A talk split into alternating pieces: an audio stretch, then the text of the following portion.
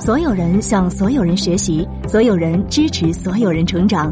这里是馒头商学院，欢迎来到职场解忧杂货铺。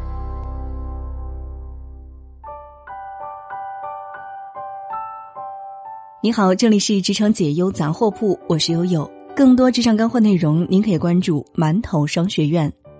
今天和大家分享来自张良记的一篇文章，这六个好方法瞬间提升你的工作效率。话不多说，直接上菜。首先来看一下习惯打副稿列提纲。动手做事前，先把整个事情的框架步骤在脑海当中过一遍，这就是打副稿。做事不打副稿就立即行动的人，看似执行力很强，实则思路混乱，浪费的时间更多。正确的做事方法是先把大体的步骤规划好，比如第一步做什么，要解决什么问题，得出什么样的结果。接着调配好资源，比如时间和人力，最后再行动，并且在行动的过程中不断调整和优化步骤。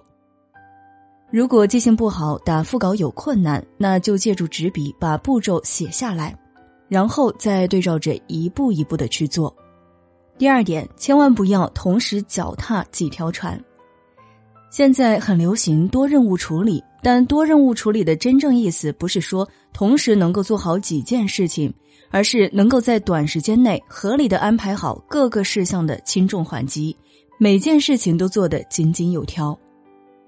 提升工作效率的真谛不是分散精力，而是合理的利用时间。做一件事就保持专一，千万不要同时脚踩几条船。第三点，学会拆分节点。当目标过于复杂庞大的时候，就把它拆分成一个个小节点。拆分的目的是把本来不知道该怎么做的事情，变成若干个你看了就知道该做什么的事情。牢记一点：大目标由若干个中目标组成，中目标又由若干个小目标组成。当这个思路运用娴熟之后，你会发现这个世界上任何事情都可以拆。最后，我们要学会把最难的事情放在开头做。学知识要由易到难，但做事情要由难到易。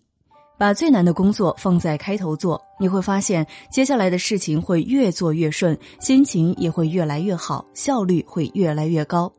这个过程就像是骑车下坡，一路酣畅淋漓。可如果反过来，先做容易的，再做难度大的，会接二连三的卡壳。难度每上一个台阶都会打击自信心，这个过程就是推车上坡，一直在用力。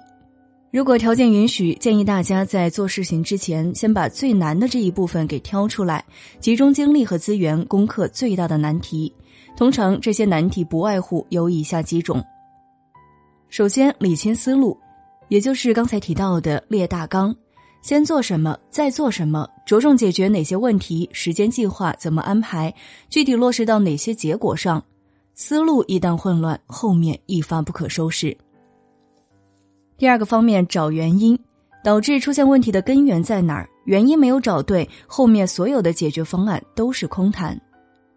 第三个方面是配资源，完成目标需要哪些资源配合，包括人力、物力、财力、时间等等。很多时候，事情做不好不是计划出了问题，而是资源没有配备到位导致的。所以一开始就要把所需的资源准备好，不要走一步看一步，出了问题又手忙脚乱。除了刚才提到的，最重要的一点是要学会迅速的复盘。复盘的意义在于，成功的经验再接再厉，失败的错误不要再犯第二次。以上和大家分享的几个小方法。希望能够帮助你在工作当中提高效率。